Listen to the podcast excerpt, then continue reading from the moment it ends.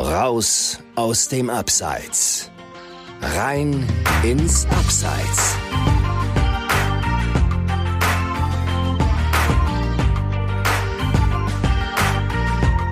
Moin aus dem Abseits. Wir sind Chris und Dominik und haben heute wieder eine neue inspirierende Geschichte aus dem Amateurfußball für dich. Dominik sitzt hier wieder neben mir und als wir vor einigen Wochen das Thema und den Gast für diese Folge festgezurrt hatten, ähm, kam er schon direkt mit einer, ja nennen wir es mal, sonderbaren Idee für die Anmoderation um die Ecke. Hi Chris, ich bin mega hyped auf unsere 17. Folge und hätte tatsächlich äh, einen Servus aus dem Abseits ganz passend gefunden. Ja, das scheint bei dir das ein oder andere von deinem Trip nach Österreich hängen geblieben zu sein, so scheint es mir. In der Tat. Ist zwar jetzt auch schon gut drei Jahre her, als ich äh, für ein berufliches Projekt mit einer Agentur in Wien war. Äh, als Tipp für diejenigen Hörer, die da vielleicht jetzt nach Corona mal hinreisen möchten, vergesst im Restaurant nicht äh, beim Apfelstrudel mit Schlagoberst zu bestellen, sozusagen. Das ist die Sahne. Und unser heutiger Gast sitzt aber nicht in Wien, äh, sondern nur knapp eine Autobahnstunde äh, hinter der deutschen Grenze und spielt die Hauptrolle in einer fußballerischen Cinderella-Story. Ja, und ob es dabei auch eine Art gute Fee gab und zwischendurch der Fußballschuh zu eng war, werden wir gleich erfahren. Und äh, ja, damit begrüßen wir dich im Abseits, Robin. Hi, Servus zurück von mir. Äh, ich freue mich, dass ich da bin. Vielen Dank. Ja, ich bin äh, der Robin. Ich spiele aktuell bei der, bei der SV Ried. Ich komme ursprünglich aber aus Bayern, aus Rosenheim. Habe auch da meine Anfänge gehabt im Fußball. Und ja, bei mir hat sich jetzt in den letzten drei Jahren einiges oder drei, vier Jahren einiges verändert im Fußball vom Amateur-Kicker zum jetzt aktuell ähm, Profisport, Profifußball. Und ja, es ist sehr schnell gegangen, es war viel los. Ähm, und deshalb bin ich heute auch hier. Freut mich. Einiges, einiges verändert ist vielleicht sogar noch äh, zu wenig. Untertrieben, für, für, untertrieben. untertrieben für den Weg, den du gegangen bist. Äh, genau. Du hast es gesagt, äh, 2018 äh, noch Kreisliga gekickt, jetzt bei der SV Ried in, in der österreichischen Bundesliga aktiv seit, seit wenigen Wochen. Ähm, wie war es denn jetzt auch in den ersten Wochen für dich? Also, du hast doch bestimmt mehr Interviews geben müssen oder geben dürfen, so wie man es nimmt, äh, als in der gesamten vorherigen Laufbahn, oder? Ja, definitiv. Also das ist natürlich auch immer eine, eine Wertschätzung, das freut einen natürlich auch, aber es ist dann schon brutal, sage ich, wenn du einfach in den Medien so präsent bist zu manchen Zeitpunkten und das war natürlich jetzt mit dem Wechsel nach Ried extrem, ja. Und ich habe viele Interviews gegeben. Natürlich spricht dich jeder darauf an. Bei uns in, in der Region in Rosenheim oder auch jetzt in Burghausen ist auch natürlich die Geschichte sehr verbreitet und du äh, erzählst eigentlich immer wieder die gleiche Story. Aber es ist natürlich auch immer wieder schön, darüber zu reden. Ähm, aber ja, es ist, es ist Wahnsinn, wie, wie sich das entwickelt hat, ja. Okay, aber Podcast ist eine Premiere heute für dich? Ich war vor kurzem sogar schon mal in einem Podcast, das war im Dezember das war tatsächlich mein erster Podcast. Das ist also meine, mein zweiter heute. Und damals auch, das war, das war mega entspannt, mega cool, hat mega Spaß gemacht. Ich habe da auch meine ganze Story erzählt. In München war ich damals auch im Studio und hat mega Spaß gemacht, ja. Ja, ist eben ein lockeres Format und äh, da wollen wir auch heute hin. Ähm, Chris hat es gerade schon gesagt, äh, bis 2018 warst du beim TSV Bad Endorf in der Kreisliga 2021, sogar noch in der Bayernliga Süd. Nimm uns und die Hörer jetzt mal mit in diese Zeit, wo du vermutlich eigentlich schon alle Profi-Ambitionen ad acta gelegt hattest. Ja, das war also der Wechsel zu Wasserburg.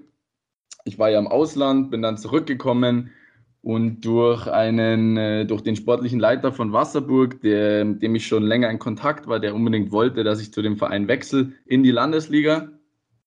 Mit dem war ich auch in Australien noch in Kontakt und er meinte, ich soll es doch einfach mal versuchen, ich soll kommen, ich soll das probieren, weil ich natürlich schon Zweifel hatte und ihm gesagt habe, ich, ich spiele bei Bad Endorf, das ist äh, der Kreisligist, bei dem ich war, in der Nähe von Rosenheim und habe gesagt, ja, ich will eigentlich nur hobbymäßig kicken, ich weiß jetzt nicht, natürlich Landesliga ist schon noch mal ein ganz anderes Niveau. Ich weiß jetzt nicht, ob ich das auch mit meinem, äh, mit meinem, mit meiner Arbeit, mit meinem Studium vereinbaren kann. Und er meinte jetzt, komm, probier's einfach. Wenn es in dem Jahr nicht klappt, dann kannst du zurückgehen, alles gut. Und dann meinte ich, okay, mache ich. Dann bin ich da angekommen. Erstes Training war natürlich katastrophal. Also Ähm, ich habe es mir natürlich äh, ganz anders vorgestellt, aber war natürlich auch ganz normal, weil ich auf so einem Niveau, das war ich überhaupt nicht gewöhnt. Und deswegen sind mir dann auch die ein oder anderen Pässe äh, ziemlich abgerutscht. Aber so ist es und ich habe mich relativ schnell aber dann daran gewöhnt und äh, auch die Mitspieler haben mich ziemlich cool aufgenommen. Denen war das natürlich auch klar, dass ich jetzt hier nicht äh, von Sekunde 1 abliefer. Aber es war ja dann so, dass ich relativ schnell da zurechtkam und auch relativ schnell in der Startelf dann stand und auch meine Tore gemacht habe. Und dann hat natürlich da auch jeder gesehen, okay, der kann schon was, der weiß auf jeden Fall, wo das Tor steht. Und das war für mich natürlich schon mal ein super cooles Gefühl. Aber du denkst natürlich trotzdem nicht daran, dass du jetzt vielleicht mit dem Verein nochmal aufsteigst oder in einem Jahr in der Regionalliga spielst. Daran denkst du natürlich nicht. Aber ähm, hier und jetzt war das, war das super schön dann, ja. Ja, du, du hast jetzt schon auch kurz äh, zwischendrin deine, deine Zeit in Australien, aber auch dein Studium angesprochen. Da, das werden wir nachher auch nochmal thematisieren. Ähm, aber jetzt, jetzt gehen wir mal darauf ein, auf auch äh, Trainer Leonard Haas, den du auch in, in Wasserburg schon hattest, dann später auch in Burghausen. Wir haben in der Einleitung äh, von einer guten Fee gesprochen. Das könnte er sein. Die männliche gute Fee war, auch. War Leonhard, Leonard Haas sozusagen deine gute Fee? Ja, auf jeden Fall. Ich glaube, daran gibt es überhaupt gar keinen Zweifel. Ich glaube, dass der Leo auf jeden Fall eine sehr, sehr prägende Rolle in meiner bisherigen Karriere gespielt hat. Und ja, den als Trainer dort zu haben, das war auch ganz was anderes. Jemand, der, der so viel Plan von Fußball hat, der äh, mit dir über Dinge spricht, äh, wovon du noch nie was gehört hast im Amateurbereich oder im niedrigeren Amateurbereich noch. Und der hat mich natürlich brutal gepusht. Auch am Anfang, das Training war, hat nicht immer Spaß gemacht am Anfang. Es war auch oft so, dass, dass er mich auch wirklich im Training äh, hat er gesagt, Robin, jetzt konzentrier dich, spiel den Ball ordentlich. Und äh, die eineinhalb Stunden im Training, da gibst du 100 Prozent. Und auch wenn es dann im Training vielleicht nicht immer so, ähm, so cool rüberkommt, im Endeffekt hat es mich eigentlich nur gepusht und hat mich nur weitergebracht. Und da bin ich ihm auf jeden Fall sehr, sehr dankbar. Und äh, er hat ja dann noch eine viel, viel größere Rolle im Endeffekt äh, in meiner Karriere gespielt, weil ich ja ganz lange äh, unter ihm als Trainer gespielt habe. Mhm. Gut, wenn du jetzt sagst, viele Sachen, die man in dem Amateurbereich oder in den unteren Ligen nicht hört, das klingt so ein bisschen so nach äh, diametral abkippender Doppelsechs und solchen Geschichten. Chris, äh, was meinst du? Spielst du da ähm, auf, auf einen Herrn Tedesco an? Ja. Oder auch der, der Trainer aus Nürnberg, Name ist mir jetzt gerade entfallen. Klaus. Ja, genau. Ja, ja, genau. Das sind, das sind, glaube ich, Beispiele äh, aus dem, aus dem Profibereich. Ja. Also wir sprechen es jetzt deswegen an, weil Chris und ich sind äh, Schalke-Fans und äh, die Zeit mit Tedesco war natürlich am Anfang unheimlich erfolgreich, aber da gut, da gab es Pressekonferenzen. Äh, ja, da muss man ja eigentlich eine Diplomarbeit haben, um das zu verstehen. Ja, das stimmt. So ganz extrem natürlich nicht, aber für jemand, der in der Kreisliga war davor und dann in der Landesliga spielt, bei einem Trainer, der früher Profi war, äh, natürlich da, da, hat man, da hat man sich dann vielleicht gedacht, okay, äh, komm mal runter, nimm dir ein Bierchen und dann passt das schon wieder. so, so ungefähr, ne? Ähm, genau, also deine Geschichte ist natürlich wirklich auch Wahnsinn, aber auch die des TSV Wasserburg. Ja. Ähm, der, ich glaube, TSV Wasserburg ist vier oder fünfmal in Folge aufgestiegen. Ja, und äh, ja, mittlerweile in der Bayernliga, meine ich, angekommen, oder? Genau, ja, richtig. Das ist, äh, ist schon unglaublich. Also wie war das denn da auch in dem, in dem Verein? Also waren das die ganze Zeit die Zielsetzung? Okay, wir wollen hoch, wir wollen nochmal hoch, wir wollen nochmal hoch. Ja, jetzt können wir auch nochmal hoch? Ähm, eigentlich überhaupt nicht. Also das Grundkonstrukt in Wasserburg war ja eigentlich so, dass der, der Haas Leo unser Trainer war. Wir hatten aber auch auf dem Feld natürlich Spieler wie zum Beispiel den Matze Haas oder den Domi Haas. Die sind beides Brüder vom Leo. Und die haben natürlich der Mannschaft eine brutale Stabilität gegeben. Da waren auch äh, früher ähm, knapp vor dem Profibereich oder im Profibereich schon tätig als Spieler und haben natürlich der Mannschaft so sehr geholfen. Und wenn du dann einfach ein paar junge Spieler noch so als Ergänzungsspieler dabei hattest, war das einfach eine super Mannschaft. Und es hat einfach alles funktioniert. Wir haben ja auch, glaube ich, ich kann mich nur an eine Niederlage zu Hause erinnern in der ersten Saison die auch ganz am Schluss war, als wir schon aufgestiegen waren. Also wir haben zu Hause nie verloren, was natürlich auch, du hast so eine brutal breite Brust vor jedem Spiel und weißt eigentlich schon, dass du gewinnst und es hat natürlich so Spaß gemacht, dann dort zu spielen. Und auch das Ganze drumherum in Wasserburg war einfach, es hat einfach perfekt funktioniert. Alle waren total fußballbegeistert. Es waren immer Fans da ohne Ende. Jeder hat sich für den Verein einfach interessiert, obwohl man eigentlich mit sehr einfachen Mitteln dort gearbeitet hat oder immer noch arbeitet, aber es immer geschafft hat, den nächsten Schritt in die nächste Liga zu gehen und auch qualitativ am Fußball nichts verloren hat. Aber dafür waren auch die Spieler, wie jetzt beschrieben, wie Domi und Matze zum Beispiel verantwortlich. Ja, du hast es jetzt schon angesprochen. Ähm, es gab ja eben auch diese besondere Konstellation mit den drei Brüdern, mit den, mit den, mit den Haas-Brüdern. Äh, deswegen war diese TSV Wasserburg-Story natürlich auch in aller Munde. Also die wurde ja wirklich auch, da wurde auch oft drüber berichtet. Ähm, als es dann eben auch zu den vielen Aufstiegen kam. Und äh, ja, ist auf jeden Fall äh, insgesamt eine, eine äh, unglaubliche Erfolgsstory, die dann eben auch für dich persönlich jetzt äh, darin gemündet ist, dass du erst in die Regionalliga gewechselt bist, dann jetzt in die erste äh, Bundesliga, in die österreichische Bundesliga. Ähm, lass uns mal kurz aber nochmal über dein halbes Jahr in Burghausen sprechen. Ähm, du, was ja auch unglaublich war, muss man sagen. Was, was auch wieder ja, für dich unglaublich gelaufen Wo jeder ist. gedacht hat, wahrscheinlich, okay, äh, jetzt geht der Robin wieder eine Liga hoch und jetzt muss er sich da erstmal ein Jahr einfinden, aber von wegen, ne? Äh, 14 Buden in 22 Spielen, das war ja auch wieder Wahnsinn. ähm, und äh, wir haben gelesen, dass du auch eine kleine Vergangenheit in der Leichtathletik äh, hast und äh, stellen uns dann natürlich die Frage, war das vielleicht äh, ja so ein Skill, äh, der dir geholfen hat, dich gegen diese Verteidiger, die dich vielleicht auch ein bisschen unterschätzt haben, wer weiß, äh, ja, mit dem du dich damit durchsetzen konntest. Ja, ich glaube auf jeden Fall, dass mir das geholfen hat. Darauf wird man zum Beispiel nicht so oft angesprochen, auf die Leichtathletik-Karriere, die ich ja mal ganz, ganz kurz hatte. Das ist auch, das ist auch schon echt lang her. Also ich glaube, es war mit 16, 17 Jahren sowas, war ich zweieinhalb Jahre im Leichtathletik. Und ich glaube, dass das schon für mich wirklich, wirklich wertvoll war, weil ich einfach Athlet, sehr athletisch geworden bin in den zwei Jahren. Ich habe damals Fußball und Leichtathletik nebenbei gemacht, also gleichzeitig. Ein Jahr sogar nur Leichtathletik. Und da hast du einfach, also meine ganze Dynamik und Sprintfähigkeit, die ich jetzt habe, glaube ich, da wurde der Grundstein schon im Leichtathletik gelegt und das kommt mir jetzt sehr, sehr zugute. Ja, das, das, das glaube ich. Und ja, wenn es äh, nicht weitergehen sollte, was, was wir nicht hoffen, ne? also in vier Jahren ist Olympia ein Land weiter südlicher von Österreich, dann äh, probierst du vielleicht da. ja, genau. Das ist die nächste Option. Genau, gibt, gibt, gibt verschiedene Möglichkeiten ähm, für dich, glaube ich.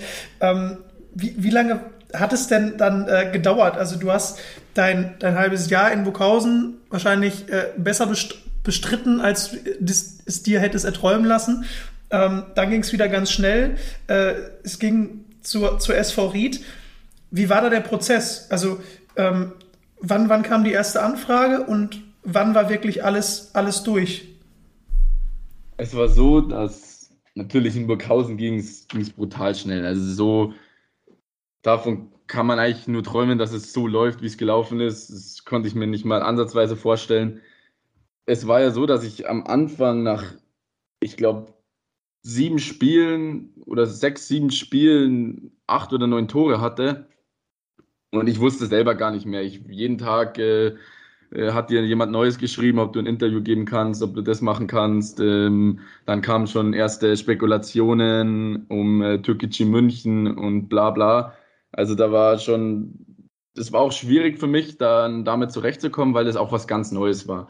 Auf einmal sollen Profivereine an dir interessiert sein, obwohl du erst sieben Regionalligaspiele gemacht hast. Das ist natürlich schon einerseits eine Wertschätzung, andererseits aber auch ist es sehr schwierig, auch damit umzugehen und auch dann wirklich auf dem Feld wirklich immer das ausschalten zu können.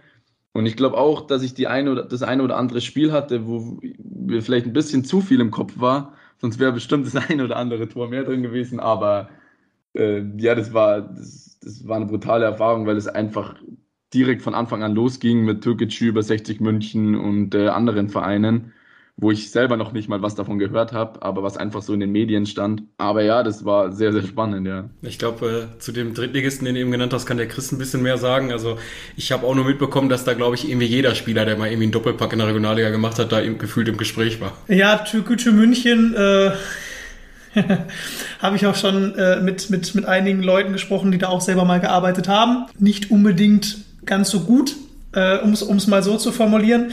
Ähm, jetzt hattest du aber auch, auch andere Vereine genannt, wie 1860 München. Ähm, Hast du, also wurde es denn dann auch mal konkreter? Also war das dann für dich auch schon eine konkrete Option, ähm, gegebenenfalls in Deutschland zu bleiben, in die dritte Liga zu gehen? Ja, konkreter wurde es. Ich habe ja auch den Wechsel zu Burghausen ohne Berater gemacht, also eigentlich nur über Leon Haas. Und da ich den Verein halt schon vorher kannte und schon mal da war und schon mal äh, mir dort alles angeguckt hatte in Burghausen, kannte ich auch die Verantwortlichen und habe das quasi ohne Berater gemacht. Jetzt war es aber so, dass es so gut gelaufen ist, sind natürlich auch Unmengen an Beratern äh, auf mich zugekommen und wollten mich vertreten beim nächsten Schritt. Ich habe auch da seitdem einen Berater, äh, mit dem bin ich super zufrieden. Das hat auch super funktioniert. Ich glaube, nach dem ersten, zweiten, dritten Spiel, seitdem arbeiten wir zusammen. Und der klärt dann doch dann auch erstmal auf, wie das jetzt laufen würde, wer es interessiert. Die Vereine melden sich dann auch direkt bei meinem Berater. Das heißt, es geht nicht mehr alles an mich ran. Ich kann einfach alles weiterschicken und brauche mich darum nicht mehr zu kümmern. Das war schon sehr, sehr angenehm. Und dann kriegt man natürlich auch alles äh, sehr genau mit. Und ging dann auch relativ schnell, dass mitten in der Saison die ersten konkreteren Anfragen kamen, ob man mal vorbeikommt, ob man mal telefonieren kann, ob man sich mal die Gegebenheiten bei dem Verein anschauen will. Dann geht es weiter, dass sie, dass sie sagen, okay, wir wollen, wir wollen nicht im Winter holen, wir wollen nicht im Sommer holen, irgendwie sowas. Dann wird natürlich auch der Vertrag von dir in Burghausen angeschaut, ist das überhaupt möglich oder nicht, oder muss Ablöse bezahlt werden. Und äh, dann beschäftigt man sich mit solchen Dingen, aber nebenbei ist natürlich auch noch Saison, das heißt, du musst dich eigentlich darauf konzentrieren und dich jetzt nicht mit irgendwelchen Wechseln beschäftigen, was ja auch wirklich was ich natürlich auch, ähm, ich will mich natürlich auf den Spielbetrieb konzentrieren, aber wenn es dann wirklich um so konkrete Angebote geht, dann kannst du natürlich deinen Kopf da auch nicht ausschalten. Und es ist natürlich auch für mich jetzt als Amateurspieler, der aus, Amateur, aus dem Amateurbereich kommt, natürlich noch viel, ähm, viel, viel krasser als für, für jemand, der schon sein ganzes Leben auf eine Profikarriere abspielt, sag ich mal. Ja, und warum wurde es dann am Ende Ried? Ähm, Ried wurde es am Ende dann, weil ich bin dort Anfang Januar ähm, hingefahren, ähm, habe mich mit den Verantwortlichen, mit meinem Berater, mit den Verantwortlichen dort getroffen. Mir wurde dort äh, alles gezeigt, Stadion, mir, wurde, mir wurden alle Verantwortlichen vorgestellt. Sie haben mir erklärt, was sie mit mir vorhaben. Sie haben mir erklärt, äh, wie sie meine Rolle im Kader sehen würden. Und äh, das hat mich äh, letztendlich dann auch überzeugt, weil sie einfach, sie haben Spiele von mir live gesehen, das war mir sehr wichtig. Sie haben mich schon länger beobachtet, also ich wusste, dass sie Interesse haben. Und das war natürlich schon ein sehr ausschlaggebender Punkt, weil vor allem in meiner Position bei jemand, der jetzt nicht aus dem NLZ kommt und die ganzen Abläufe im Profibereich sowieso von klein auf kennt, ist es schon wichtig, dass der Verein auch wirklich hinter dir steht und eventuell dir auch die Zeit, die ich definitiv äh, jetzt brauche, der mir die gibt und auf mich vertraut und ich werde es so oder so zurückzahlen und also ich glaube auf jeden Fall, dass Ried äh, da auf jeden Fall sehr, sehr gut fährt mit dem Weg, mit dem Transfer von mir und äh, das beruht aber auf Gegenseitigkeit und deswegen auch natürlich, es ist nicht so weit weg. Das war natürlich auch ein Punkt. Es ist natürlich nur eine Stunde von Burghausen weg. Ich kann natürlich jetzt auch hier leicht herziehen. Ich kann mein Studium weitermachen. Plus ich habe jetzt einen Verein, der wirklich auf sehr hohem Profiniveau spielt der aber mir auch Zeit gibt, auf mich vertraut und das war mir einfach das Wichtigste. Du hast gerade angesprochen, du bist kein NLZ-Spieler, das ist eine sehr, sehr untypische Karriere. Es gibt sehr, sehr wenig Beispiele dafür, wie das in der heutigen Zeit im Fußball noch funktioniert. Äh, eins, was mir spontan einfällt, wäre Hendrik Weidand bei Hannover 96, der auch in der Kreisliga gespielt hat, dann eigentlich für die U23 verpflichtet worden ist, aber dann äh, ja, sind äh, ein Stürmer nach dem nächsten oben ausgefallen, dann hat er die Chance bekommen und sogar, glaube ich, ein, zwei Tore in der Bundesliga-Saison gemacht. Sind zwar abgestiegen, aber ja, es ist auf jeden Fall eine schöne Story. Ähm, aber du hast ja auch, wie ich das jetzt raushöre, bewusst einen anderen Weg gewählt als so andere Regionalliga-Knipser, die jetzt auch, sagen wir mal, mit dir gewechselt sind äh, die letzten Wochen. Wenn ich so an den äh, Semir Telaovic äh, denke, der ist nach München-Gladbach gegangen. Und dann gab es, glaube ich, äh, noch jemand, Chris, fällt dir der Name gerade ein? Genau, Serhat, Serhat Imsak. Genau, ähm, der ist nach St. Pauli, ne? Der ist, der ist nach St. Pauli gegangen. Äh, mit dem Semitejajovic hatte ich tatsächlich äh, auch gesprochen, kurz nachdem er nach Elatissen gekommen ist, was für ihn schon ein großer Schritt war, weil vorher war er nämlich in der Verbandsliga, ähm, hat jetzt auch nur ein halbes Jahr in der Regionalliga Bayern gespielt. Äh, ich glaube, ähnlich viele Tore gemacht wie du, Robin. Ich glaube, vielleicht waren es am Ende sogar genauso viele. Ich, ich bin mir gerade nicht, sicher. Ich glaube, gleich viele haben wir ja. Ja, genau, gleich viele Tore. Und ähm, er ist daneben zu Borussia Mönchengladbach gegangen, ähm, wo er vielleicht auch früher als man denkt, schneller als man denkt, äh, in den Profikader kommen wird. Wer weiß, ob Gladbach nächste Saison noch Bundesliga spielt. Äh, ja, also da haben wir schon mal drüber gesprochen. Die wandeln ja gerade so ein bisschen auf den Spuren von, von Schalke 04. Das, das S04-Syndrom habe ich auf jeden Fall schon gelesen. Aber bei ihm kann ich mir das auch vorstellen, aus, vor allen Dingen auch aus dem Grund, weil der Roland Wirkus ja jetzt zum Nachfolger von Max Eberl ernannt worden ist. Und äh, da er vorher Nachwuchsdirektor war, wird er diesen Transfer auch für die U23 wahrscheinlich noch mit abgesegnet haben. Das heißt, er kennt ihn. So, und äh, je nachdem, äh, es sieht ja nach einem großen Ausverkauf aus äh, bei der Borussia äh, mit Turam, äh, Embolo und äh, so weiter. Vielleicht äh, kriegt er dann da wirklich äh, seine Chance. Aber um auf dich zurückzukommen, Robin, du hast wirklich diesen Schritt, hören wir raus, ganz bewusst gemacht. Nicht äh, sozusagen in eine U23 zu gehen und da auf den Sprung zu hoffen, sondern eben direkt zu einem Profiverein, auch wenn er im Ausland ist. Genau, richtig, ja. Bei mir hat es auch die Möglichkeit gegeben, in eine U23 zu gehen.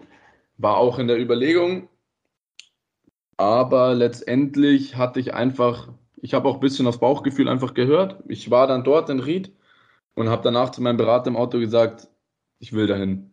Und damit war für mich eigentlich die Sache gegessen. Dann mussten nur noch die Formalitäten, die sich dann auch noch ein bisschen gezogen haben, geklärt werden. Aber für mich war danach klar, weil es einfach so, einfach für mich persönlich einfach ein, ein so gutes Gespräch, ein so äh, guter Nachmittag war, dass ich, dass ich mir gedacht habe, okay, das ist es ich glaube, dass ich da den nächsten Schritt machen kann. Und so war es dann auch. Die, die Formalitäten, also ich glaube, egal ob äh, Bayern München Leroy Sané verpflichtet oder der SV Ried Robin Ungerath, es äh, taucht da immer dieser eine geniale Copy-Paste-Satz auf. Äh, Chris? Die, die SV Ried. Äh, die SV Ried, ja. Und zwar über die Ablösemodalitäten wurde Stillschweigen vereinbart. Äh, musst du ja jetzt auch, auch nicht äh, äh, sagen, aber was uns einfach interessieren würde, hattest du zwischendurch Angst, dass vielleicht der Wechsel an der Ablöse scheitern könnte, weil Burghausen einfach zu viel Geld haben will. Ich meine, kann man ja in Corona-Zeiten auch verstehen, wenn man dann einen Spieler gerade erst geholt hat. Du hattest ja noch Vertrag, äh, anderthalb Jahre. So, dann will man natürlich auch irgendwo das Optimale rausholen. Ja, natürlich. Natürlich hatte ich da Angst und es, darum ging es auch natürlich oft, weil Geld spielt natürlich auch da eine, eine große Rolle. Und da ich noch Vertrag hatte in Burghausen und da ich natürlich nicht der einzige Stürmer in Burghausen war, der auf dem Absprung war, zu dem es natürlich dann auch gekommen ist beim André, beim, beim André Leipold, ist es natürlich auch, hat es natürlich nicht leichter gemacht, weil wenn du zwei Stürmer verlierst, du musst natürlich auch zwei neue Spieler holen. Und das ist natürlich dem Winter nicht so einfach. Und da hat man sich dann schon manchmal ein bisschen Sorgen gemacht, dass das eventuell an der Ablöse ähm, scheitern könnte. Ist es Gott sei Dank aber nicht. Und da bin ich auch den Verantwortlichen von Burghausen sehr, sehr dankbar. Deswegen. Ja, mir ähm, fallen jetzt gerade noch zwei Fragen ein, die mich interessieren würden. Äh, ähm, du hattest vorhin erzählt, dass ähm, du auch die Möglichkeit gehabt hättest, zu einer U23 zu gehen. Hat, hat denn der, der große FC Bayern angeklopft, oder? Der große FC Bayern hat nicht angeklopft. Dann wäre es vermutlich, dann wäre die Entscheidung vielleicht am Ende sogar noch schwieriger geworden, oder? Nee, die wäre eher leichter geworden, weil okay. U23 äh, zu Bayern zu gehen, äh, wäre, glaube ich, in meiner Situation definitiv der falsche Schritt auch wenn das, wenn das cool klingt und auch wenn du dann ähm, den FC Bayern auf der Brust tragen würdest, wäre es definitiv falsch, ähm, dahin, dorthin zu gehen, als so ein Spielertyp wie ich bin. So ein Spielertyp passt meiner Ansicht nach jetzt nicht so gut zum FC Bayern, auch zu der U23, wo natürlich sehr, sehr viele junge Spieler sind, sehr alle NLZ-Spieler und auch äh, die, die beste Technik äh, wahrscheinlich in ganz Deutschland besitzen. Und da passe ich jetzt als Spielertyp meiner Ansicht nach nicht so gut rein, ja. Okay, man, man merkt, äh, du, äh, sagen wir mal, ähm, bist da auch immer sehr, sehr zurückhaltend, wenn es um solche Sachen geht. Du hast ja auch damals schon, äh, das hast du ja auch vorhin gemeint, äh, als du, als du äh, zu TSV Wasserburg kommen solltest, gemeint, hm, ist das was? Ich weiß nicht, ob, ob das, ob ich, äh, ja, ähm, dafür gut genug bin. Am Ende hast du, glaube ich, bewiesen, dass du es bist. Und jetzt, jetzt, äh, kurze Zeit später bist du schon in, in der Bundesliga in Österreich angekommen.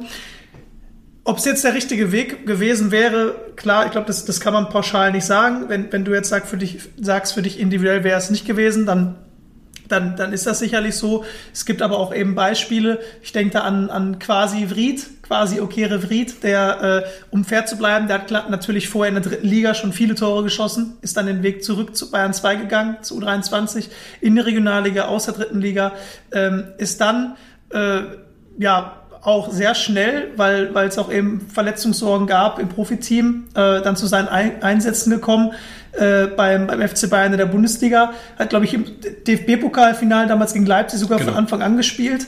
Ähm, es hat für ihn dann natürlich trotzdem nicht zu der Profikarriere bei Bayern gereicht, aber er ist dann über Umwege, ist er dann zu Willem II nach Holland in die Eredivisie gewechselt und spielt jetzt in der zweiten Bundesliga bei Holstein Kiel. Also es gibt natürlich schon Wege, die über Bayern 2 dann in den Profibereich führen können.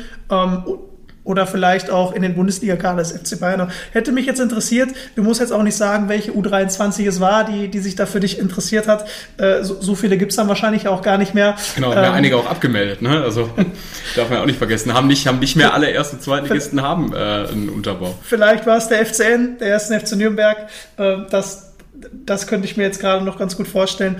Ähm, ja. Man war natürlich, also mit Nürnberg war ich natürlich auch im Austausch. Ähm, hätte ich mir auf jeden Fall auch gut vorstellen können, aber es sind natürlich dann immer mehrere Faktoren, die da noch mit reinspielen. Und wenn man zu einer U23 geht, dann muss man auch schauen, vor allem jetzt auch in meiner Position, dass man vielleicht viel vom Profitraining trotzdem mitkriegt, dass man das lernt, damit man auch sieht, okay, wie ist das Trainingsniveau im Profibereich, wie ist der Tagesablauf und alles Mögliche. Und wenn man sowas noch zustande kriegt und aber in der U23 beispielsweise spielt, dann ist es natürlich auch sehr interessant. Ja. Ja. Gut, dann lass uns äh, aufhören, darüber zu reden, was hätte sein können, wo du überall hättest hingehen können. Ich glaube, der Chris hat da, glaube ich, schon die Vereine genannt, äh, die vielleicht da irgendwo in der Verlosung waren. Ich habe tatsächlich noch ein Thema. Okay. Äh, das, äh, da, da würde ich gerne noch darauf zu sprechen kommen. Du hast nämlich die, Berat, die Berater-Thematik angesprochen und ich glaube, dass die wirklich auch für, für Spieler, die einen ähnlichen Werdegang haben wie du, zumindest am Anfang, von der Kreisliga vielleicht ein paar Ligen höher und dann kommen die ersten Berater, die dich beraten möchten, ähm, dass das auch sehr spannend, sehr interessant sein könnte, mal zu wissen, wie das denn für dich war. Also als dann von, von vielleicht auch heute auf morgen viele Berater ankamen und meinten, ja, ich würde ich würd gerne mit dir zusammenarbeiten, du, du vielleicht auch ein, in der heutigen Zeit, was ja auch normal ist, sehr kritischen Blick darauf hattest und ähm, dich dann eben entscheiden musstest, mache ich das jetzt oder lasse ich es. Ähm, wie war das bei dir? Also gib uns da mal so ein bisschen einen Einblick in deine Gefühlswelt, als es eben dazu kam, dass so viele Berater ähm, mit dir zusammenarbeiten wollten. Ja, das hat, das hat angefangen in der, in der Bayernliga-Saison für Wasserburg, als ich meine ersten Tore dort geschossen habe, hat man ab und zu mal ganz oft über Instagram einfach Mitteilungen bekommen von Berateragenturen, die angeboten haben, mit dir zusammenzuarbeiten teilweise mit, teilweise ohne Vertrag. Da ging es los und ein paar vereinzelte Nachrichten. Nachrichten. Dann bin ich zu Burghausen gewechselt und dadurch, dass ich dort so eingeschlagen bin, war innerhalb von zwei Wochen, drei Wochen, weil wir natürlich auch englische Wochen hatten und viele, oft zwei Spiele die Woche hatten und wenn du natürlich mal fünf, sechs Spiele hintereinander triffst, dann war wirklich also ich hatte Nachrichten auf Instagram von Berateragenturen bestimmt 30, 40, 50 Stück, die man sich teilweise nicht mal alle angeschaut hat. Es war Wahnsinn, das war wirklich Wahnsinn. Und ich weiß nicht, es war, man hat sich dann quasi so ein paar rausgesucht, mit denen hat man sich auch unterhalten und ich war wirklich, wirklich froh, als dann auch mir der vorher angesprochene äh, Matze Haas, der Bruder vom Leo, und auch ein ehemaliger Trainer von Wasserburg, der Niki Wiedmann, die haben mir einen Freund, der Thorsten Burkhardt, äh, haben mir den empfohlen als Berater, ob ich mich mal mit dem treffen will. Und so bin ich eben zu meinem Berater gekommen und habe mich mit dem zusammengesetzt und einfach so eine persönliche äh, Meinung schon vorher von ihm gehört, was einfach extrem hilfreich war. Ich wusste jetzt, ich wusste, wer das ist.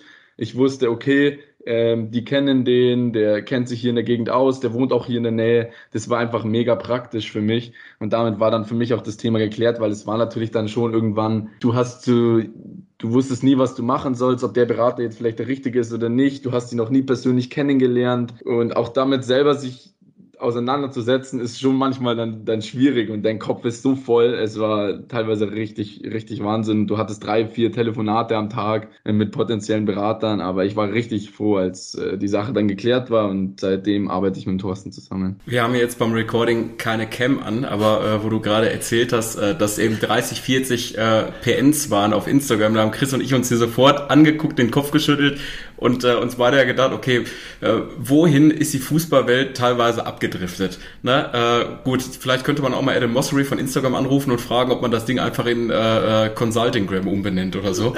ne? ähm, oder oder Play, Player Agency, irgendwas. Also es, es ist ja wirklich Wahnsinn, einfach irgendjemand anzuschreiben, den man überhaupt nicht kennt, ne? äh, sozusagen, yo, willst du nicht mit mir arbeiten? Ich bring dich dahin, ich bring dich dahin. Und ich finde das auch total super, dass dann wirklich mal Leute das A reflektiert betrachten und auch B äh, da gibt's ja nun mal auch genug, auch im, mit äh, großen Namen äh, agierende äh, Spieler, die eigentlich nicht dahin wechseln, wo sie wollen, sondern dahin, wo der Berater sie am besten sieht.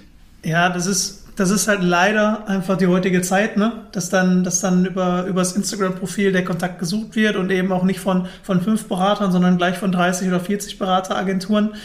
Ähm, und das ist, es gibt einfach Bereiche oder Branchen, wo man lieber auf das Netzwerk vertraut, was man hat, oder über Kontakte, wie es ja jetzt auch beim Robin war. Ne? Ähm, ihm wurde dann ein Berater empfohlen ähm, von ja, von seiner guten Fee, vom, vom Leonard Haas oder von den Haas-Brüdern.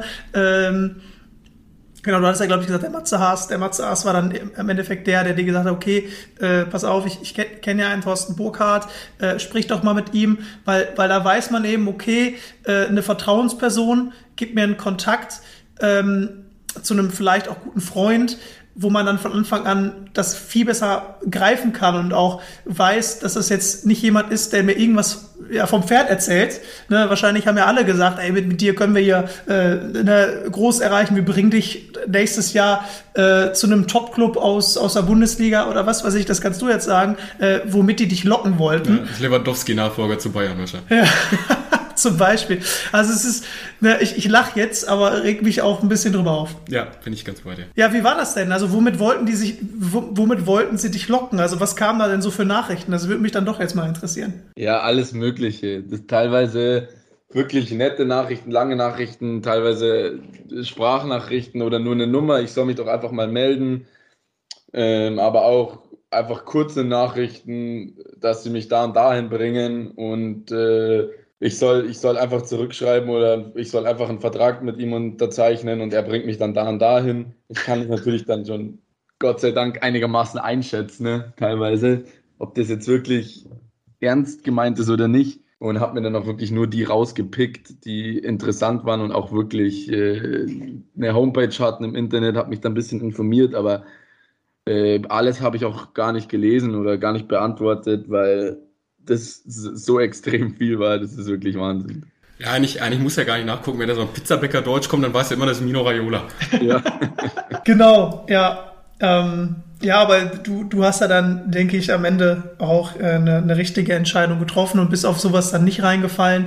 Ähm, ich, ich, ich denke aber trotzdem leider, dass es viele Fußballer tun. Auf jeden Fall. Und also von, von zehn Leuten, die angesprochen werden, würden, glaube ich, sechs, sieben auf diese Nachrichten auf jeden Fall antworten oder zurückrufen. Ja, und es gibt ja, ja, weil man, weil man ja auch irgendwo äh, von der großen Karriere träumt, auch wenn man noch relativ weit unten spielt und dann äh, verspricht dir jemand das große Geld und du hoffst darauf und klar, man beschäftigt sich damit. Ne? Und äh, dann kommen aber sicherlich auch Angebote und es gibt ja auch äh, prominente Beispiele. Es, es fällt mir jetzt wieder Justin Eilers an, wie in unserer, unserer letzten Folge. Ähm, wobei da ist die Situation natürlich ganz anders gewesen. Der war schon Profi und ist dann in die erste Liga Griechenlands gegangen, um da wieder Fuß zu fassen. Und ähm, ja, da hat er, glaube ich, äh, die Horrorstory schlechthin erlebt, ähm, wo er dann teilweise alleine im Stadion trainieren musste, ohne irgendeine Kontaktperson äh, und sich fit halten musste und kein Geld bekommen hat, kein Geld gesehen hat und dann auch relativ schnell wieder da ähm, ja, zurück nach Deutschland gegangen ist. Aber äh, will auch gar nicht ausufern. Es gibt, denke ich, viele Fußballer, die dann auch vielleicht ins Ausland gehen. Gut, Robin, du hast es jetzt auch gemacht, aber ich glaube, nach Österreich ist was anderes, als wenn man jetzt sagt, ich wechsle in die erste Liga, ja, der Färöerinseln, ja, an so einer letzten Folge. Ne? Genau, ne? da hatten wir auch jemanden. Genau, der Janik Bandowski äh, hatte auch ein Angebot jetzt von den Färöerinseln und hat sich dann aber dafür entschieden, ähm, zum TSV Steinbach-Heiger in die Regionalliga zu gehen, um da wieder Fuß zu fassen, was auch eine sehr gute und überlegte Entscheidung war. Aber es ist leider eben nicht immer so. Ja, Gut, jetzt kommen wir aber wirklich äh, auf dein neues Abenteuer zu sprechen. Tut mir leid, es, war, war, war es, es, haben sich noch ein paar Fragen ergeben. Wie gesagt, dieses, diese, diese äh, Berater-Thematik, die ist ja auch einfach spannend und ja. Ich glaube, da, da wird dich kein Hörer für töten, Christian. Also ich hoffe. Gut, also ähm, jetzt kommen wir auf dein neues Abenteuer zu sprechen in Ried. Äh, du hast schon gesagt, es ist gar nicht so weit weg eben von, von Burghausen, hat alles auch noch einen Vorteil. Ähm, bei der Vorbereitung hier drauf habe ich mir hier eine Frage aufgeschrieben, das ist ja bestimmt kein Kulturschock. Hab dann hinterher zur Sicherheit aber nachgeguckt und festgestellt, okay, die Einwohnerzahl ist noch geringer. ja, stimmt. Das ist schon nochmal, das ist auch Wahnsinn gewesen, als ich das das erste Mal gelesen habe oder mich über, über überhaupt Ried äh, informiert habe. Ja, man denkt so Ried, okay, gibt es Salzburg, Wien, Graz und dann kommt irgendwann mal Ried, aber das ist ganz weit unten angesiedelt. genau, das stimmt. Das hat mich auch sehr, sehr verwundert. Ich kannte natürlich den Ort auch vorher nicht. Ich habe natürlich die Tabelle angeschaut äh, der Bundesliga, habe gesehen, dass die auf dem fünften oder sechsten Platz waren damals und oder jetzt auch noch ähm, und dachte mir, okay, cool, krass und habe dann natürlich den Ort gleich gegoogelt und dann kam da, ich weiß nicht, ich glaube 12.000 Einwohner hat Ried, wenn ich mich jetzt richtig erinnere. Ja, kommt hin, knapp fünfstellig. und äh, Burghausen äh, hat, glaube ich, 20.000 oder sowas. Das ist schon, das ist schon Wahnsinn, wenn man aus Burghausen kommt. Und der Ort ist natürlich auch nicht groß.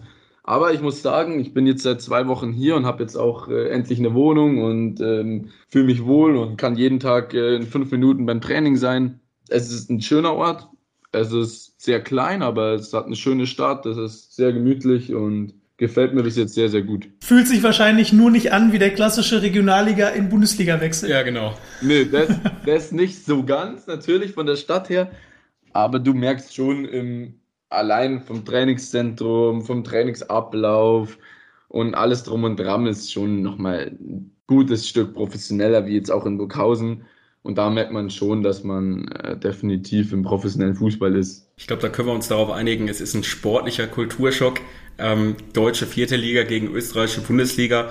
Ähm, ja, worauf, worauf stellst du dich da ein? Wie, wie plant auch der Trainer mit dir? Äh, willst du jetzt erstmal äh, ein paar Wochen äh, wirklich Eingewöhnungszeit kriegen oder äh, hat der Trainer gesagt, okay, äh, du kannst auch relativ fix spielen? Es ist so, dass wir auch vornherein schon in den Gesprächen als ich mich dazu entschlossen habe, äh, zu Ried zu wechseln und äh, auch Ried gesagt hat, okay, wir, wir wollen dich, wir wollen dich haben, dass sie mir gesagt haben, dass ich in Ried ein Perspektivspieler werde, dass ich meine Zeit auf jeden Fall am Anfang bekomme, was mir auch sehr wichtig war, weil ich nicht genau wusste, wie hoch das Niveau ist, beziehungsweise wie schnell ich mich an das Niveau gewöhne und angleichen kann. Auch natürlich körperlich. Ich komme aus der Winterpause, habe zwar jetzt zwei, dreimal trainiert schon in Burghausen auf dem Kunstrasen, aber die anderen sind natürlich schon zweieinhalb, drei Wochen in der Vorbereitung. Ich wusste also nicht, inwiefern ich jetzt auch äh, körperlich und äh, ausdauertechnisch da auf das Level rankomme. Aber es ging auch jetzt hier wieder relativ schnell. Ich habe eine Woche gebraucht. Natürlich hast du auch immer Pulsmesser und GPS und alles Mögliche in jedem Training und Spiel an, woran man das natürlich auch dann extrem gut sieht, wie fit du bist und ob du mit deinem Puls schnell oder langsam runterkommst. Das äh, hat man auch gut gesehen und dafür gibt es auch einen extra Athletiktrainer, der sich darum kümmert. Und da war schon von der ersten zur zweiten Woche ein brutaler Unterschied bei mir. Also in der ersten Woche musste ich wirklich ankommen, musste mich auch sehr daran gewöhnen, aber in der zweiten Woche habe, hat, mich, hat sich alles daran angeglichen und äh, war dann ähnlich wie bei den anderen. Und seit der zweiten Woche, glaube ich, bin ich auch gut da, kann gut mittrainieren und äh, bringe meine Leistung. Natürlich auch, finde ich auch, ist da noch auf jeden Fall Luft nach oben und ich bin doch jetzt noch nicht an dem Niveau, wo ich gern hin will. Aber ich glaube schon, dass auch der Trainer jetzt gesehen hat, okay, dass der was kann und äh, ich hoffe jetzt, dass ich morgen meine erste Chance äh, bekommen und äh, ich bin auf jeden Fall im Kader und werde eingewechselt, hoffentlich. Und dass ich dann einfach zeigen kann, was ich kann und äh, das wäre mir auch das Wichtigste und dann kommt der Rest von alleine. Luft nach oben, ist das eine Floskel, Christian? Oh. Luft nach oben ist auf jeden Fall eine Floskel. da Geil, ich jetzt hab, das war, glaube ich, eine Premiere für mich, dass ich vor Christian eine erkannt habe. Sonst bist du da immer ganz. Ich bin eigentlich die, Floskel, die Floskelpolizei. Genau, die Floskelpolizei hier. Also, das werden wir auf jeden Fall auch nochmal so ein bisschen äh, darstellen, vielleicht auf, auf Twitter. Ne? Ja, heute, heute äh, genau, heute äh, hattest, hattest du die Sirene auf dem Kopf. Ja, ähm, genau, da, da, da sind wir bei der ersten, ersten Floskel. Der Trainer vielleicht auch als Info für unsere Zuhörer und Zuhörerinnen äh, ist Robert Ibertsberger. Äh, der Nachname sagt dem einen äh, oder anderen vielleicht auch etwas. Der, äh, der Bruder ist, And oder einer der Brüder ist And Andreas Ibertsberger, der früher auch in Hoffenheim und Freiburg Bundesliga-Profi war. Ähm, hat er auch, hat dir, Robin, auch der Nachname Ibertsberger was gesagt, als du gewechselt bist? Ja, ich wusste das auch. Ähm, ich habe mich natürlich informiert über den Verein, habe geschaut, wer ist der Trainer. Er ist ja auch erst seit Anfang Januar jetzt da und neu im Verein fand ich persönlich natürlich jetzt auch nicht so schlecht. Ich bin natürlich erst zwei, drei Wochen später in die Vorbereitung eingestiegen. Das heißt, er kannte an, alle anderen Spieler natürlich schon besser, was natürlich mir jetzt ein bisschen schwerer gemacht hat. Ähm, aber dadurch, dass ich jetzt einfach die Zeit bekomme, ist das völlig in Ordnung. Aber ja, äh, hat mir auf jeden Fall was gesagt, ja. Gut, dann äh, ist uns auch aufgefallen, oder hat, glaube ich, jeder im Moment mitgekriegt, dass äh, du in einem Land spielst, das gerade vielleicht im größten Fußballrausch äh, ist seit 1978. Äh, Stichwort I werd narrisch. ähm, ja, Salzburg, der erste österreichische Verein in der K.O.-Phase der Champions League. Ähm, wie, wie erlebst du das gerade? Also alles, was wir mitbekommen. Ich habe auch einen Reporterkollegen, der äh, ja ein bisschen außerhalb von Wien wohnt, der mir gesagt hat, Dominik, das ist unglaublich, was, was hier gerade abläuft. Und wenn Salzburg das Ding irgendwie über die Zeit gebracht hätte, viel hat ja nicht gefehlt dann wäre da wahrscheinlich richtig der Punk abgegangen, ne? Ja, das glaube ich auch. Von uns waren auch ein paar Spieler im Stadion in Salzburg.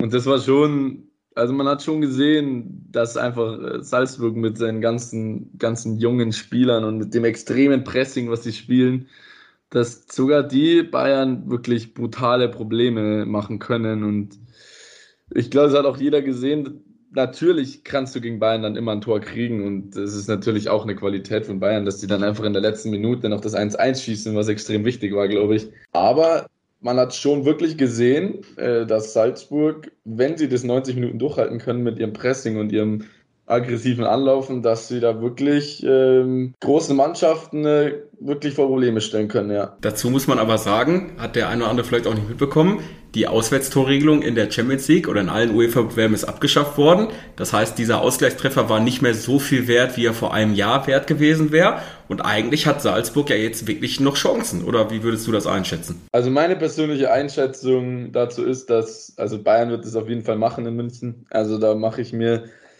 äh, da bin ich mir ziemlich sicher, weil dafür ist einfach äh, Bayern zu stark. Die sind einfach, wenn es drauf ankommt, dann werden die, dann werden die das Spiel auch gewinnen. Natürlich war es jetzt eine sehr, sehr starke Leistung von Salzburg und Bayern hat auch nicht gut gespielt. Und sie hätten sich wahrscheinlich sogar das 1-0 verdient gehabt in meinen Augen. Aber du spielst halt trotzdem das Rückspiel in München, wahrscheinlich auch vor Fans. Und da glaube ich, gibt es dann auch, selbst für Salzburg, wenn sie die gleiche Leistung abrufen, nicht mehr viel zu holen, glaube ich. Ah, also ich bin bei dir. Äh, können wir ja gleich hier mal die große Prediction-Runde starten, dass Bayern weiterkommt. Ich sage aber auch, das wird ein Zitter weiterkommen für die Bayern, weil äh, die Salzburger haben halt einen Spieler. Deswegen, du sagst, es ist vielleicht ein Faktor, dass das ja von einer größeren Kulisse stattfinden wird, dann auch mal wieder in Deutschland endlich. Ähm, aber ja, die haben einen Spieler, der unter Spotlight eigentlich noch viel, viel mehr aufdreht. Äh, und äh, ja, also der beste Witz nach dem Hinspiel, den ich gelesen habe, äh, dass die Winterreifen, die manche eingelagert haben, mehr Profil hatten als äh, die äh, Gegenspieler, die Adeyemi dann eingedreht hat, inklusive äh, 80 Millionen Mann Hernandez. Ja, ich, ich, bei, bei Adeyemi erinnere ich mich auch an einen Artikel, Dominik, den, äh, den wir mal vor Jahren geschrieben hatten, wo es um die Top-Talente der nächsten Jahre ging. Und ja, da hatten wir auch Adeyemi mit dabei. Ähm, wir waren sicherlich nicht die Einzigen, die das so ein bisschen äh, prognostiziert haben, dass Adeyemi wirklich äh, auch jetzt schon äh, zu, zu den gefragtesten Stürmern der Welt zählt. Und ähm, ja, ich bin bei dir. Also auch, auch wenn er noch sehr jung ist, 20 äh, ist er ja, glaube ich, erst. 20 und, was ich halt beeindruckend ja. finde, also je, je größer das Spotlight ist, je größer der Druck ist, je mehr Augen auf ihn schauen, desto mehr dreht dieser Typ auf. Ja, äh, da, da, da, merkt man vielleicht die Manni-Schwabel-Schule von Unterhaching. Die Manni-Schwabel-Schule, die berühmte Manni-Schwabel-Schule, ja. ja, ähm, Genau, ja, Manni Schwabel, Präsident bei der Spielvereinigung Unterhaching. Karim Adeyemi war eben, bevor er nach Österreich ging, auch lange eben in Deutschland Nachwuchsspieler und so scheint es, äh, kommt er bald zurück nach Deutschland.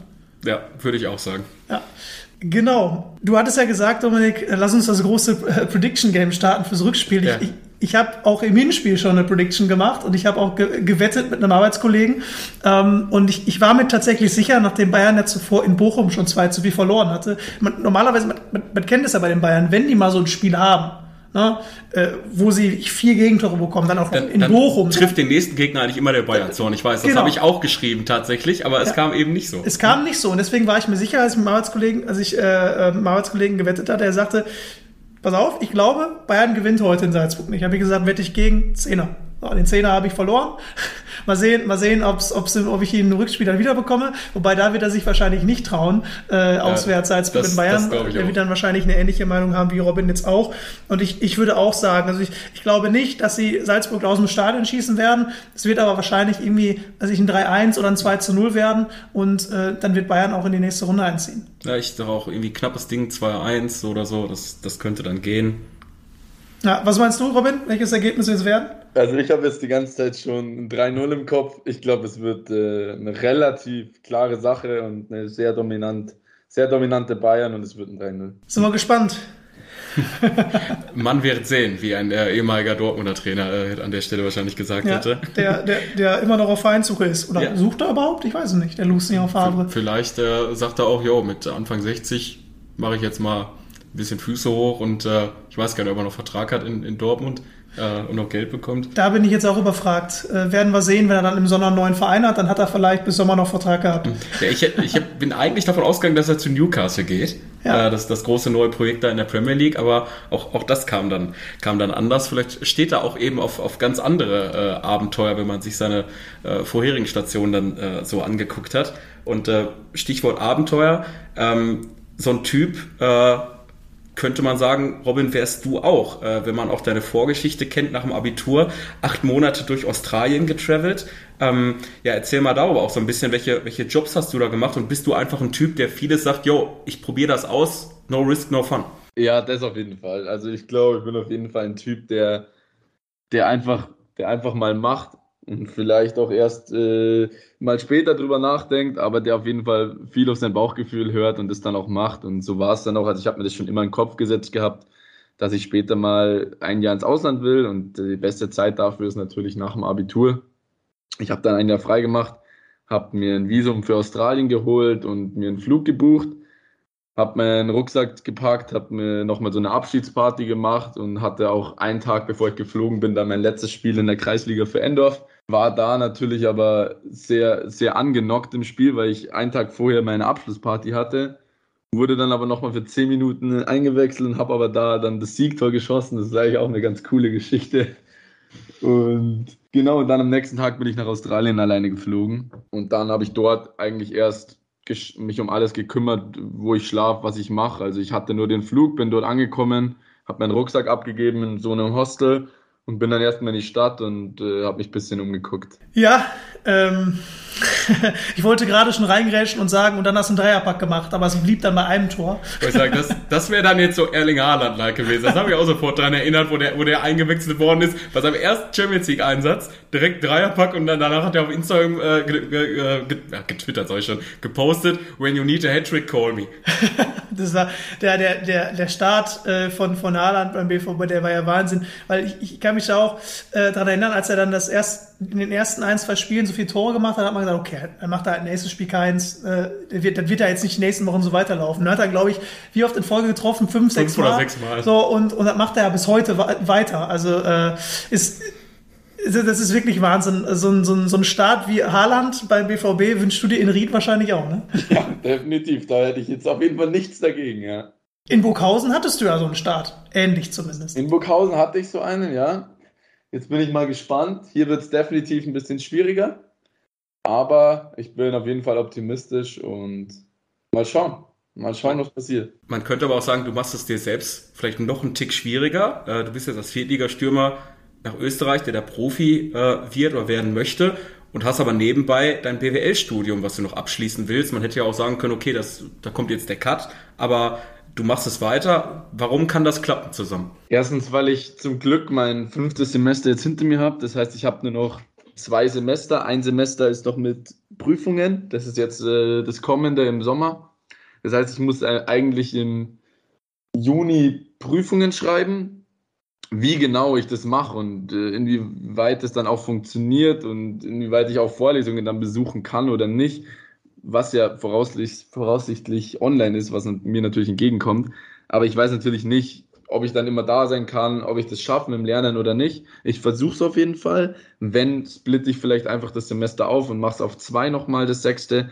Aber was mir auf jeden Fall wichtig ist, dass ich jetzt in den eineinhalb, ersten eineinhalb Jahren, wo ich hier bei der Ried bin, dass ich da mein Studium beende, dass ich mich danach dann wirklich zu 100 Prozent, was ich jetzt auch schon mache, aber mich wirklich nur noch auf den Fußball fixieren kann und konzentrieren kann. Aber sollte irgendwas sein, sollte irgendwas kommen, es doch nicht klappen oder was weiß ich, oder ich kann jetzt wirklich, bis ich 35 bin, Fußball spielen und damit auch mein Geld verdienen, habe ich trotzdem danach ein abgeschlossenes BWL-Studium und ich glaube, dass das auch als Fußballer, wenn man danach vielleicht einem trotzdem viele Türen ähm, offen stehen, dass es trotzdem nicht das Schlechteste ist, ein Studium in der Hand zu haben und deswegen will ich das definitiv beenden, wenn es irgendwie geht. Absolut, das ist dann so ein bisschen äh, Robert Lewandowski light, der, der ja auch schon noch während der Karriere sein Studium abgeschlossen hat, auch wenn, äh, wenn er es, glaube ich, später angefangen hat und auch ein bisschen länger gebraucht hat. Ähm, wobei natürlich, wie gesagt, ich habe es ja gesagt, ich habe es ja gerade betont, light. Äh, so, so ist es ja eben auch, weil Bundesliga Österreich, Bundesliga Deutschland kann man ja dann doch äh, nicht, nicht vergleichen. Ähm, aber ja, äh, wie du sagst, ich glaube, dass das wird, wird sicherlich am Ende auch eine Rolle gespielt haben bei, äh, bei, bei deiner Entscheidung nach Ried zu gehen, äh, dass sich der Verein auch dabei unterstützt oder dich dann auch das so machen lässt, dass du halt nebenbei die Möglichkeit hast, dein Studium abzuschließen und dich dann, ich meine, dann bist du äh, nicht mal Mitte 20 oder bist dann Mitte 20, ähm, ja, dich die folgenden Jahre zehn, vielleicht sogar mehr Jahre darauf fokussieren kannst, Fußballprofi zu sein. Genau so ist es, ja. Hast du denn deine, deine ehemaligen Teamkollegen äh, schon, schon eingeladen zu, zu einem Heimspiel in Ried oder folgt das noch? Da bin ich jetzt natürlich am Anfang, also es fragen natürlich viele Freunde von mir auch, ähm, meine Freunde aus München, Rosenheim und meine engere Clique, die sind natürlich auch brutal hyped und ver verfolgen das alles und jeder hat auch schon Burghausen-Trikot von denen. Sogar Freunde aus Hamburg haben Burghausen-Trikots und Wasserburg-Trikots geschenkt bekommen und äh, tragen die in Ehren und sind natürlich jetzt auch, äh, seit ich ihnen das erzählt habe, am äh, Sky-Pakete buchen und äh, verfolgen alles Mögliche, dass sie da alles sehen können. Aber genauso wie es in Burghausen war, will ich natürlich erst in den Verein ankommen, will erst meine Leistung bringen. Erst dann will ich auch oder will ich auch erst zum Beispiel Trikots verschenken oder ich fühle mich erst wohl, wenn ich auch wirklich meine Leistung gebracht habe, wenn ich wirklich dem Verein einen Nutzen war. Erst dann bin ich so an dem Punkt, wo ich sage, okay, äh, das habe ich mir jetzt verdient. Und vorher ähm, habe ich so die Einstellung, dass ich mir das erst noch erarbeiten muss. Finde ich cool, weil dir, Robin, kann ich mir auch vorstellen, äh, dass äh, wenn da eine Frage kommt, jo, wann äh, kommen wir denn mal vorbei äh, zum, zum Heimspiel nach Ried, äh, dass du sagst, nee, wir machen umgekehrt ich äh, schnupper noch mal ein bisschen Kreisliga-Atmosphäre oder bei, bei Wasserburg dann, äh, wo spielen die jetzt Bayernliga, ne? Ja. So, äh, dass, dass du da einfach vorher viel mal vorbeischaust, weil du einfach weißt, wo du herkommst. Natürlich. Ich bin oft beim Wasserburg-Spiel schon gewesen, auch nachdem ich bei Burghausen war. Und ich äh, bin auch noch Wasserburg-Mitglied, äh, Vereinsmitglied und äh, habe auch noch Kontakt zu Spielern, zu äh, Verantwortlichen im Verein. Und auch Burghausen werde ich mir wieder Spiele anschauen. Ähm, und natürlich können auch alle dann zu meinen Spielen kommen und sind alle recht herzlich eingeladen. Aber für mich persönlich ist dann schon die Voraussetzung, dass ich mindestens im Kader bin, weil ich die Erwartung habe ich an mich selbst und äh, ich will natürlich auch, wenn jemand zuschaut, dann bin ich natürlich noch viel motivierter als sonst. Dann äh, will ich das auch zeigen können. Und wenn ich dann nicht spiele, dann bin ich bestimmt zwei, drei Tage äh, schlecht gelaunt. Ver Verstehe ich. Und für, für alle Zuhörer und Zuhörerinnen, die äh, vielleicht am Wochenende auf der Reeperbahn in Hamburg waren und sich gefragt haben, warum laufen die da mit Trikots vom TSV Wasserburg rum? Jetzt, jetzt wisst ihr warum. Genau, jetzt wisst ihr warum. Ne? Das das geht dann immer viral. Ich glaube, wenn man ähm, äh, heute in zwei Jahren sozusagen eine, ein Ranking aufstellt der international äh, gefragtesten Trikots, dann kommt wahrscheinlich auf 1 Ajax Amsterdam, auf 2 Ried und auf 3 Burghaus. Und dann, und dann der FV Elatissen, denn der FV Elatissen spielt international. Ja, spiele ich.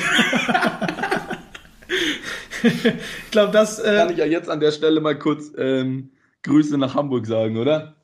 Natürlich. Ja. Also Grüße nach Hamburg. Ähm, danke für den Support.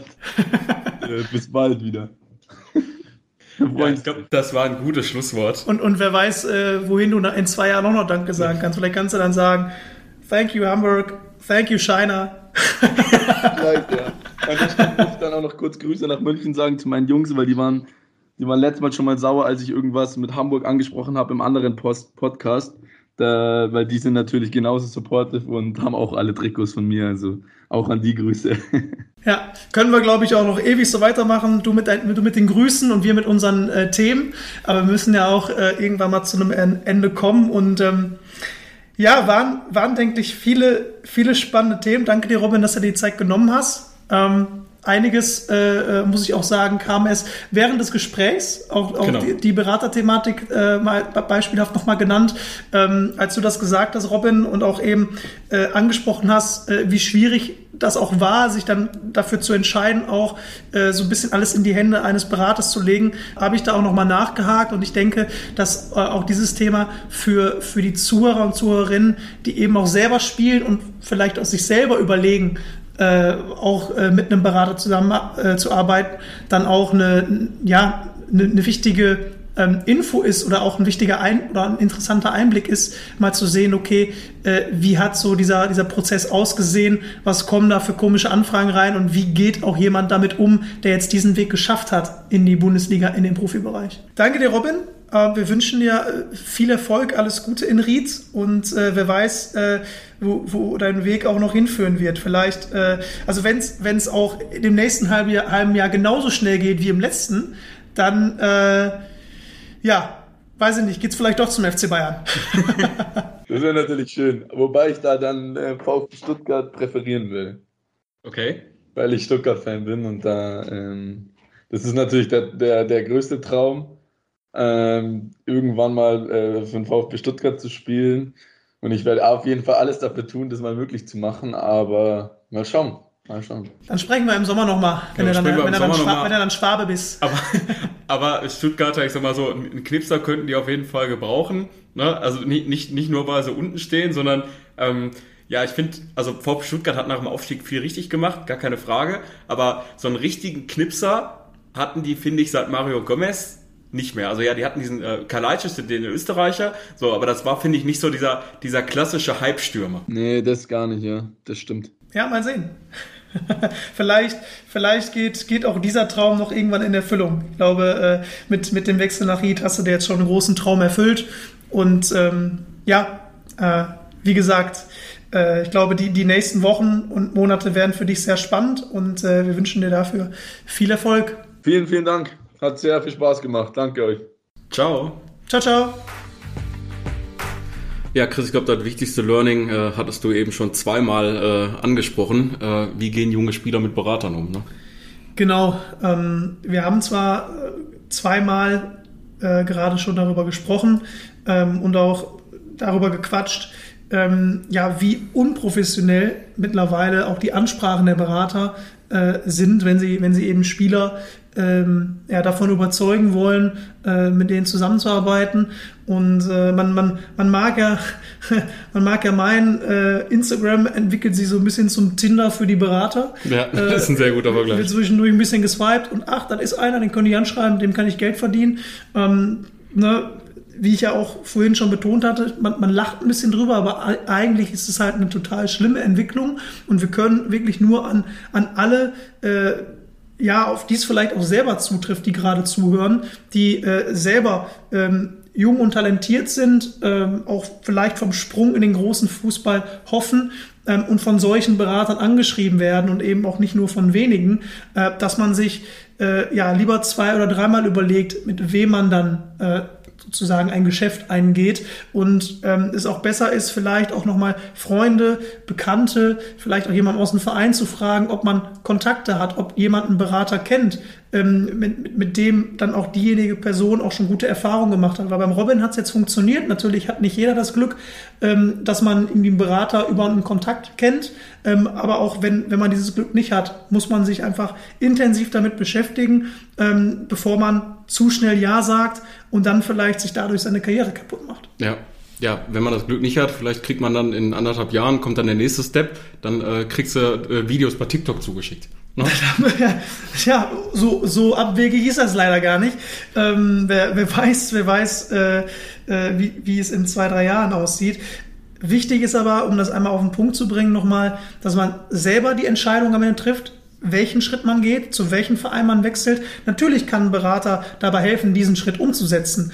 Ähm, aber es soll halt nicht so sein, dass, äh, und das ist ja leider im Profifußball oft Realität, dass der Berater für dich entscheidet, okay, du gehst jetzt dahin, du gehst jetzt dahin und äh, dadurch ähm, ja, nimmt deine Karriere nicht äh, äh den, äh, den Weg, ähm, den du dir eigentlich erträumt hast. Also mir fällt jetzt zum Beispiel Max Meyer ein, der ich weiß nicht, ob das Beispiel passt, das kannst du gleich auch nochmal sagen, Dominik, äh, bei dem die, die äh, ja, Beraterentscheidungen wahrscheinlich auch nicht immer die besten waren. Mit Sicherheit. Also äh, wir wollen jetzt hier den Namen auch, auch gar nicht nennen. Ich glaube, äh, die Schalke-Fans äh, kennen ihn und er ist auch, glaube ich, ein äh, überregional bekannter Berater, der auch viele Spieler bei Schalke 04 hatte. Und wenn man sieht, wo die teilweise hingegangen sind, wie Karrieren dann verlaufen sind, dann äh, muss man da nicht mehr viel zu sagen.